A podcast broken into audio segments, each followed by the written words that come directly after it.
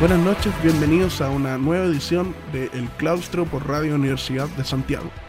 Muy buenas noches, sean todos muy bienvenidos a, una nueva edición del Claustro eh, que lo escuchamos por Radio Universidad de Santiago, 94.5 FM, 124 AM y para la gente que está en regiones o fuera de Chile o que quieran escucharlo por internet, está la opción de señal online en www.radiosach.cl.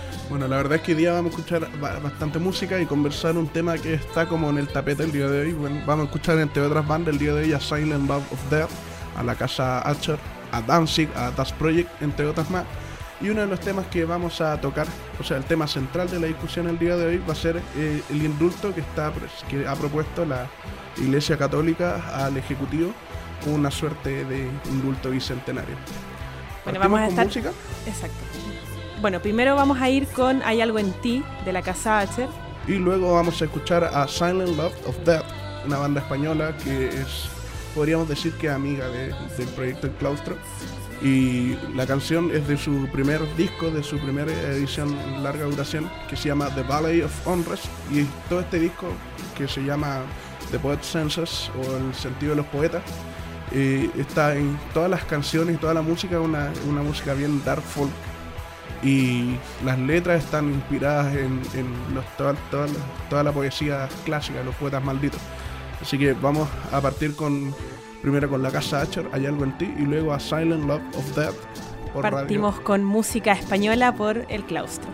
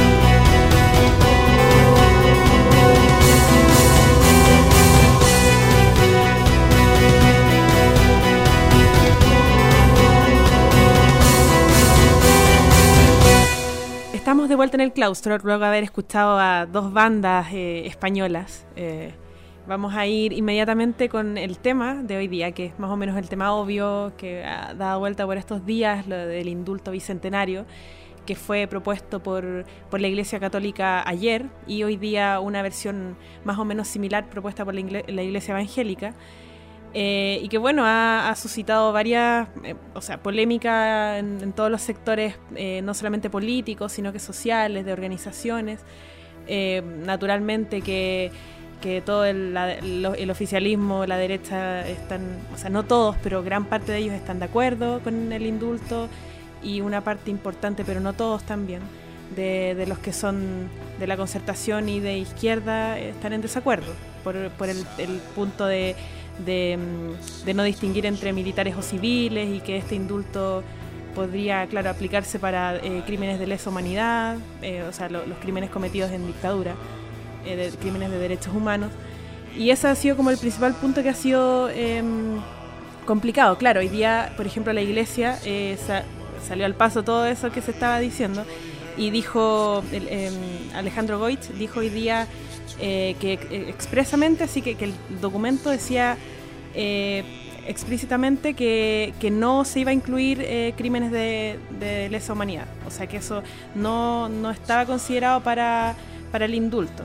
claro, se puso a describir más o menos qué, qué, parte del texto decía eso. Hay mucha gente que respondió que eso que esa respuesta era algo ambiguo, que era un poco como darse vuelta a la chaqueta. Bueno, hay un montón de cosas ahí dando vueltas. Yo creo que, bueno, es un tema bastante amplio. Yo creo que hay, dos cosas que me gustaría tocar en, de comienzo. Yo creo que una es en términos eh, jurídicos y en lo teórico, que yo creo que hay un, hay un problema bien grande en, en, Chile y en la, en la estructura legal que permite el tema de los indultos. La figura del indulto vendría a ser una suerte de intromisión del Ejecutivo en el Poder Legislativo. Es decir, si nosotros estamos, nos regimos en un teórico Estado de Derecho, donde existe separación de los poderes del Estado, que venga el máximo representante del Ejecutivo, es decir, el presidente de la República, o la presidenta anteriormente, eh, y pueda tomar una decisión de la envergadura de un indulto, es decir, que se faculta a un presidente a tomar eh, acciones que son parte del plano judicial, del Poder Judicial.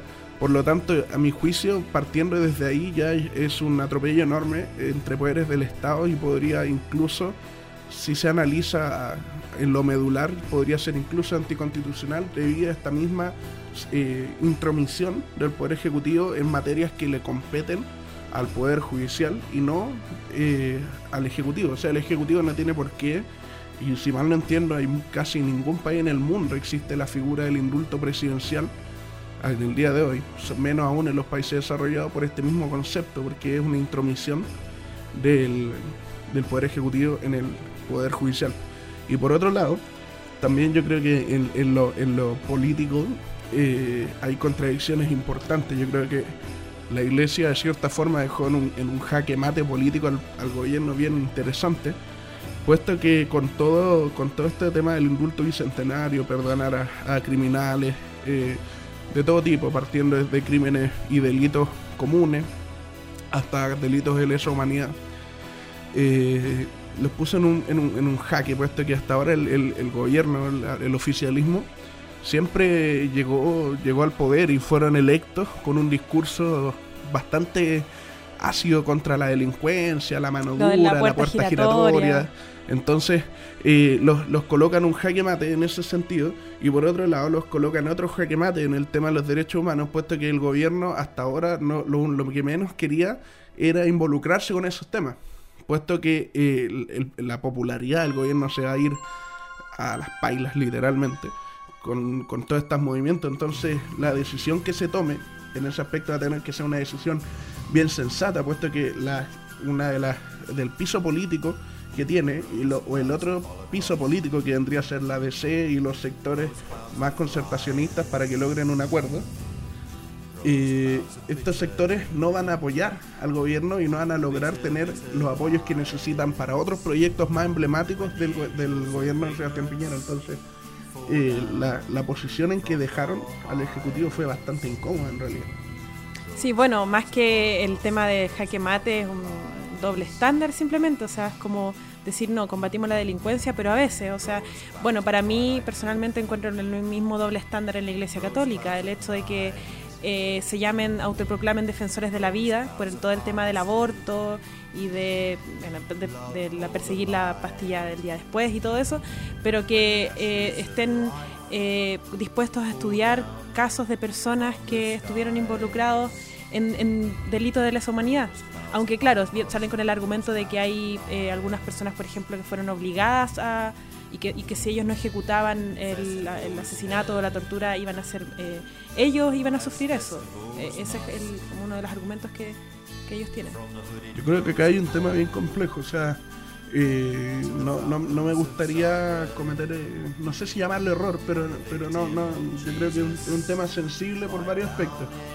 Uno, primero que todo, acá hay un tema de que más allá de que estemos de acuerdo ¿no? con, el, con, la, con la dictadura, con el golpe o la apreciación personal que nosotros tengamos de ese periodo histórico, más allá de eso, yo creo que acá eh, se está buscando hacer como sociedad un perdonazo que que tal vez no corresponde en ese sentido. De todas Y las- que yo siento que nadie lo pidió, que no estamos como en un momento eh, de nuestra historia como sociedad chilena en que hayamos pedido, o sea, obviamente estamos en un, en un momento en el que tenemos que resolver de alguna u otra forma lo que pasó en, en- en la dictadura y todo lo que ha venido arrastrándose después, pero no estamos en un momento como para decir un perdonazo ya borrón y cuenta nueva, que en el fondo eso es lo que se quiere hacer, es una forma fácil de, hacer esto que tanta gente pide eh, de, como de dar vuelta a la página, eh, pasando a llevar con esto a personas a las que no se les ha consultado su opinión, eh, que son las agrupaciones de, familiares, que de hecho, por ejemplo,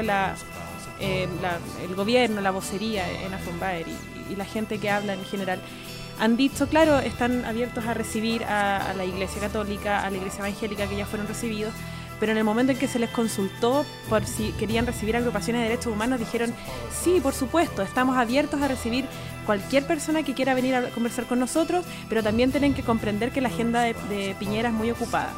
Eso fue como una manera de decir, no Mejor nos no vengan. mejor no vengan. Y eso lo encuentro una falta de respeto tremenda.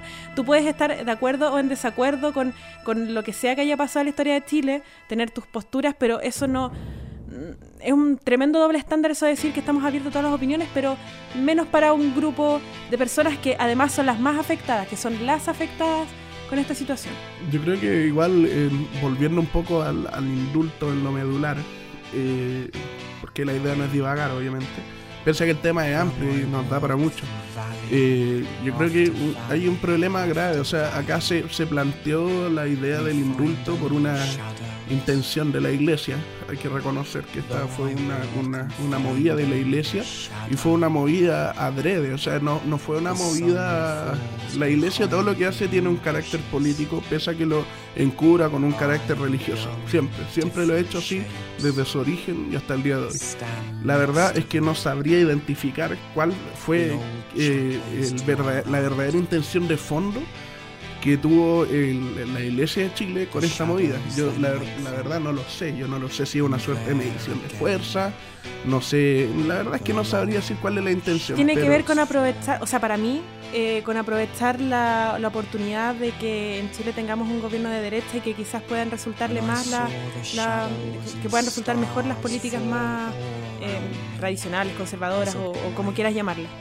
Porque no solamente no es como la iglesia de Chile la que hizo esto, sino que también se sumó la iglesia evangélica, que ahí- asimismo se llaman protestantes o que no, como que no, obviamente no están de acuerdo con la iglesia católica, por algo son distintas iglesias, y aún así las dos presentaron una propuesta, entonces... Sí, igual yo creo con- que el, el tema del evangélico voy a voy a, real, a, a minorarlo a propósito, pero yo creo que ellos simplemente se están colgando de una cuestión para no quedar detrás.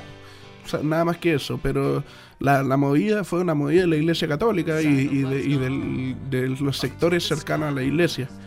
Y, y por otro lado eh, está el factor más importante de que ya en el caso ya digamos primero digamos ya ok un perdón bicentenario que no sé por qué tiene que haber un perdón en el bicentenario pero ya digamos ok Eh, ok ya un perdonazo en el bicentenario pero eh, ¿por qué por ejemplo se busca perdonar a todas estas personas cuando en realidad las personas que han cometido delitos eh, desde asesinatos comunes homicidios sin quitarle el peso que tienen, pero desde asesinatos comunes hasta asesinatos de políticas de Estado.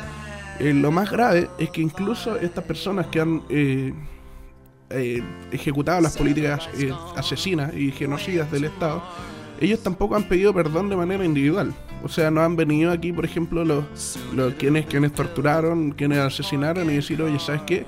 Eh, nosotros cometimos un error. en ese minuto lo, creí- lo creímos necesario, pero la verdad es que me arrepiento, por ejemplo, de todas las personas que tuve que matar o que maté, etcétera, etcétera, las que torturé. No, no hay ningún, ni siquiera hay un remordimiento y ni siquiera hay una solicitud de perdón. Se, le, está, se, se les puso el perdón en la boca a los militares con la supuesta idea del perdonazo bicentenario, pero en realidad nadie le ha pedido disculpas a las familias. Nadie le ha pedido disculpas a los implicados, a los que siguen vivos y que fueron víctimas de tortura, a los que exiliaron.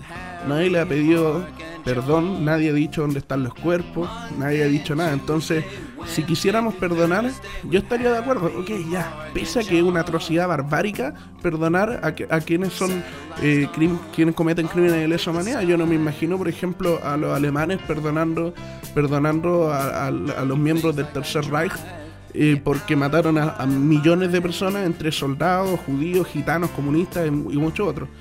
Y en todas, todas las otras sociedades que han logrado realmente dar una página adelante, la han hecho con juicio y castigo, no la han hecho con perdonazos bicentenarios y que en realidad tiene el de bicentenario tiene el puro nombre. Claro, lo que exacto, lo que están pidiendo, eh, o sea, el hecho como de perdonar para avanzar como sociedad, para dejar ya atrás temas que son dolorosos, difíciles y todo eso, están eh, no, también tendrían que hacer dar es- eso, o sea, para, para que dos personas, dos partes se reconcilien, las dos tienen que poner algo de su parte. Entonces, si una de las partes tiene que perdonar, la otra parte tiene que reconocer, o sea, es lo mínimo, no, de otra forma no se puede, es, re- es realmente atropellado. o si no se crecería como de una forma em, no, no nivelada, como desigual. Es que igual, nosotros somos una sociedad bastante enferma. En ese sentido, todavía no, como sociedad no hemos logrado eh, dar un paso adelante verdadero, más allá de lo nominal, sino en lo, en lo práctico. No hemos tenido la eh, inteligencia, ni el espíritu, ni la humildad como sociedad para que ambas partes, porque, insisto, más allá de, de lo que nosotros pensemos de manera individual, sino que hablando en términos sociales, no, no ha habido una primero que todo, por parte de los victimarios no ha habido una, una- un arrepentimiento, sino que todas estas personas yo estoy seguro que lo volverían a hacer. Lo volverían a hacer. Yo escuchaba, No por sé si ejemplo, todas las Osvaldo- personas, ah, Bueno, una parte un- importante, pero por ejemplo, personajes como Osval- Osvaldo Romo siempre dijeron que lo volverían a hacer. Personajes como eh, General Contreras también han dicho que si fuese necesario lo volverían a hacer porque para ellos ellos creían en su interior que esto era una guerra. Que era una guerra cuando en realidad nunca fue una guerra. Tuvo un carácter a lo mejor más menos violento, etcétera. Yo podría reconocer que hubo en algunos momentos ciertos enfrentamientos, pero de ahí a convertirlo en una, en una guerra civil eso es una total falacia, porque acá hubo un ejército armado contra una nación que estaba desposeída en cuanto a- en términos eh, de defensa militar, entonces no se puede llamar una guerra civil. Y todos los argumentos que estas personas tienen, yo, yo la verdad me pregunto si estas personas eh, podrán ver a la, a la cara a su hijo y, no, no tener remordimiento a lo mejor en pensar en que mataron a, a gente joven, torturaron. A mí lo que me gustaría es preguntarme si todas las personas que apoyan eh, el indulto, si a ellos les hubiese pasado, o sea, si ellos fueran familiares de, de alguien, por ejemplo, eh, que sufrió que murió y todo eso, si pensarían lo mismo. Por supuesto que la mayor parte eh, no estaría tan de acuerdo. Es algo, es un poco de empatía también. Ha sido simple. O sea, así como piden clemencia eh, con, con esa palabra textual, también podría tener un poco de empatía y hacer un poco ese juego a la inversa. No solamente pedir, sino que también eh, entregar un poco de eso. entregarlo. O sea, ellos son los que más siguen a la obra con la unidad nacional, pero en realidad son los que menos hacen por la unidad nacional. Nosotros igual tenemos la suerte de, ser un poco más jóvenes y de, y de poder, eh, entre comillas, omitir ciertas cosas, pero en el fondo igual tenemos claro muchas muchas cosas que sucedieron y no sé, por lo menos a, a mi nivel personal hay, hay personas que yo no, ni siquiera no, no sé cómo reaccionaría de verdad al verla, sabiendo todas las cosas que hicieron. Pero, por ejemplo, igual tenemos la suerte de, de poder coexistir con nuestras diferencias, pero igual existe esa, esa herida social y todavía es muy importante y con cosas como el pseudo perdonazo bicentenario no, no son cosas que ayudan a la reconciliación, sino que en realidad son cosas que están ayudando para que los abusadores salgan impunes y las víctimas sigan hundiéndose más en sus dolores y, y hundiéndose más en sus recuerdos. Bueno, vamos a, si quieren, eh, por supuesto, agregar algo a lo que acabamos de comentar, eh, pueden escribirnos a, a radio.elclaustro.cl, twitter.com slash elclaustro o facebook.com slash elclaustro. Vamos a escuchar música, volviendo a la música, que es lo que principalmente nos convoca, sin olvidar también que somos personas y entes pensantes, y que en ello radica nuestra gracia, ¿no? Así que eh, vamos a escuchar primero a Danzig con la canción Mother, un clásico, y luego vamos a escuchar a Das Project con la canción Seven Day. Por Radio Universidad de Santiago a través de El Claustro.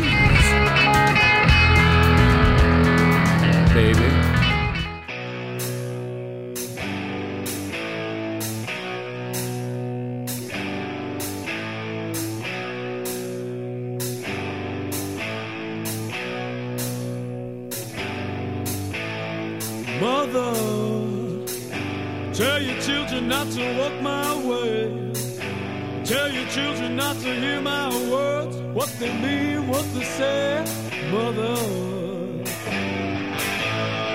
Mother, can you keep them in the dark for a while? Can you hide?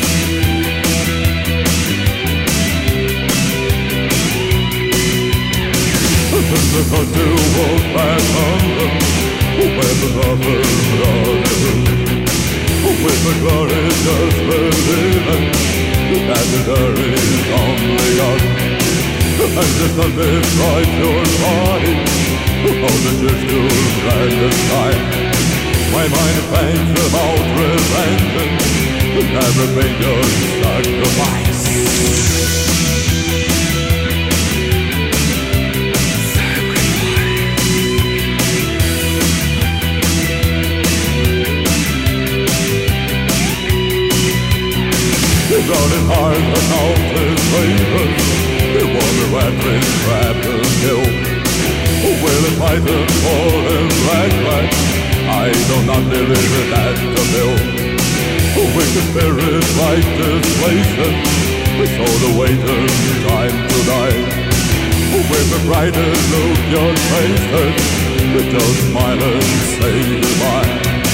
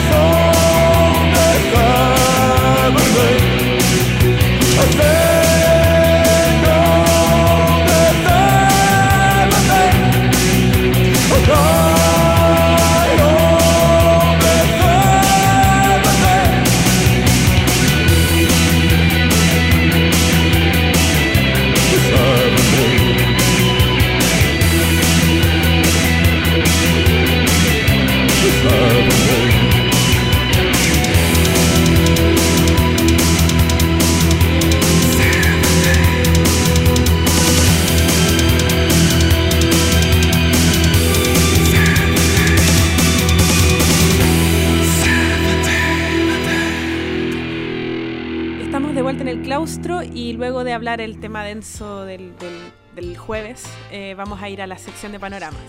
Yo creo que, bueno, partamos primero con el tema de los panoramas, pero a la vez yo creo que igual deberíamos hacer una, una pequeña conclusión después, porque los temas no, de cierta forma, se dan para sacar alguna conclusión, alguna idea limpia.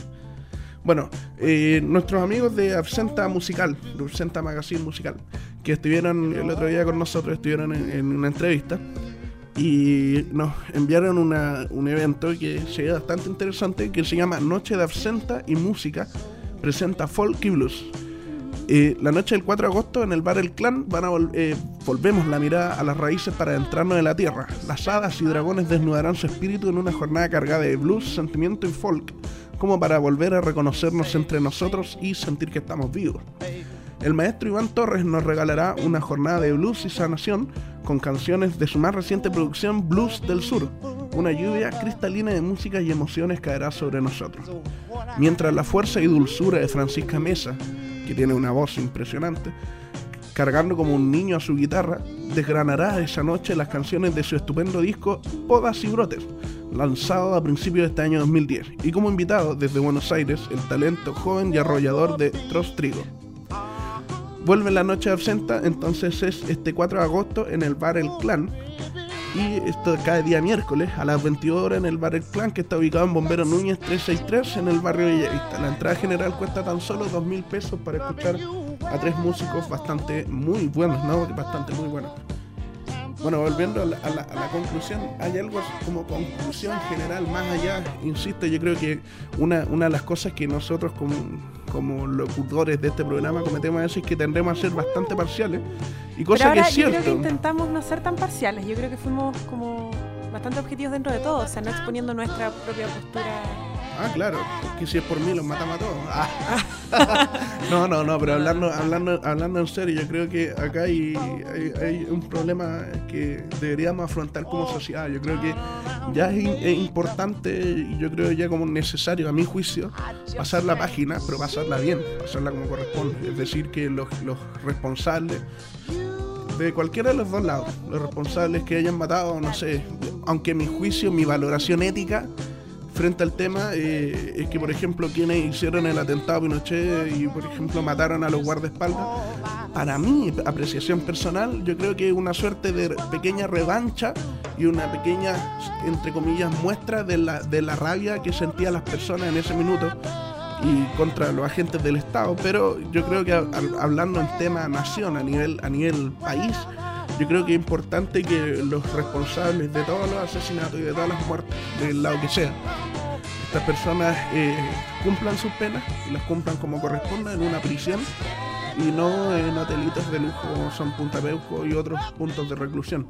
Y que las penas las cumplan y que si queremos reencontrarnos como sociedad, que se diga dónde están los, los cuerpos, eh, qué fue de las personas, o si no están los cuerpos, que se diga al menos dónde, dónde murieron, porque yo creo que toda persona tiene derecho a tener memoria y a tener eh, una cercanía con sus familiares, cercanía con la memoria. Yo creo y que, que bueno, y que también se aclare eh, a qué tipo de personas se indultaría, porque por ejemplo no se ha hablado nada de narcotraficantes y fue la derecha la que tanto criticó a Frey cuando, cuando indultó a un narcotraficante. Entonces también es una buena manera de celebrar el bicentenario tan bullado que, que se supone que, que se quiere celebrar. Una buena manera es resolviendo estos temas, pero cerrándolos de verdad, no con parches. Sí, esa es la verdad. Y bueno, y aparte yo, yo no sé, yo creo que hablar del bicentenario, yo creo que ha sido, yo creo que este bicentenario ha sido eh, uno de los bicentenarios más eh, insípidos que, bueno, no, bueno, un, un centenario insípido, porque en realidad para el anterior centenario, iba a decir bicentenario, pero en realidad se tiene bicentenario una pura vez, pero para el anterior centenario hubo realmente un- una renovación completa de estructuras sociales, o sea, para 1910 ya estaba eh, cayendo un poco, estaba en decadencia la república eh, parlamentarista y empezaron, empezaron a haber un montón de cambios en cuanto a, renovación de edificios, eh, hubo una un saneamiento de plazas, se abrieron espacios públicos, espacios, eh, se abrió el Museo de Bellas Artes, se abrieron muchos lugares que realmente aportaron como con una con un hecho simbólico al desarrollo del país. Pero en realidad hasta el día de hoy, que lo único que tenemos es, es el edificio de Gabriela Mistral, que en realidad debo decir que es una un horror arquitectónico, es un horror, es, es ver una estructura oxi- oxidada en el medio de la ciudad. Es un horror, yo lo encuentro pésimo. Y entre otras muy pocas cosas que han sido pero vergonzosas como para decir, oh, bicentenario. Entonces, y además decir que para el bicentenario tenemos que hacer un perdonazo a criminales, criminales, o sea, no estamos hablando de delitos menores, sino que estamos hablando de criminales, hay gente que ha asesinado y que vamos a tenerle supuesta clemencia porque están viejitos, no, la verdad es que no, esa es una ética que solamente le cabe a los cristianos y bien, si la tienen ellos bien, pero no tienen por qué imponerla a nivel como política de Estado. Acordémonos que el Estado se separó de la Iglesia definitivamente después de la Constitución del 25 y la Iglesia no tiene nada que hacer en materias de Estado. Bueno, y por último, si se quiere hacer un indulto y se quiere indultar a personas por lo que sea que hayan cometido, sean asesinatos, violaciones o robos o lo que sea, que se le pregunte a las, a las víctimas o a los familiares o a personas cercanas. Que, que, que la propuesta debería haber incluido eso, quizás, eh, habría sido muy importante. Porque si ellos están dispuestos a perdonar, bueno, se verá, no sé, quizás cambia un poco la- el, el- el escenario, no sé. Pero, pero si no se les pregunta, no, Yo, yo la verdad es que yo no estoy a favor de ningún tipo de indu- de indulto. Primero que todo, como lo Yo al personalmente tampoco, pero yo estoy poniendo esa O sea, sí, eh, to- to- tomando en el caso ya de aceptar un indulto, ok, sí, estoy de acuerdo contigo. Pero insisto, yo creo que el los indultos en el fondo es tener mano blanda contra quienes cometen horrores, porque todos aquellos que han matado, todos aquellos que han violado, en ningún minuto tuvieron piedad o clemencia de sus víctimas. Entonces, eh, contra esas personas yo creo que se les debe pagar con la misma moneda, privándoles de su libertad. No digo que hay que torturarlos, ni no, para nada. Pero la libertad ya no les pertenece a ellos. Bueno, eh, yo quería hacer un breve comentario por- con lo de los panoramas, que eh, nosotros habitualmente siempre damos panoramas de, de los lugares habituales de Puerto Colonial, Valeduc y, otros que vayan surgiendo, pero mm, queríamos preguntarles a ustedes si es que quieren que sigamos dando los panoramas en detalle, porque por ejemplo siempre damos de Puerto Colonial, que todos los fines de semana tienen algún evento de nuestro gusto, entonces, eh, los invitamos a escribirnos al Facebook, al Twitter o al correo para, para saber si quieren que sigamos entregando esos panoramas cada jueves. O si no, hacemos esto puntual que hicimos ahora de- del el panorama de Absenta y, un par más que surja por ahí. Claro, la idea también es, ir apoyando distintos tipos de panoramas y no tan solo una fiesta y, cosas así. Bueno, vamos a pasar a, escuchar música para despedirnos. Y vamos a partir con The Sister of Mercy. La canción de The Nation Boulevard. Y luego vamos a escuchar a The Mission, banda derivada de Sister of Mercy, con uno de los clásicos que es Severina. Y con eso nos despedimos. Muy buenas noches. Muy buenas noches.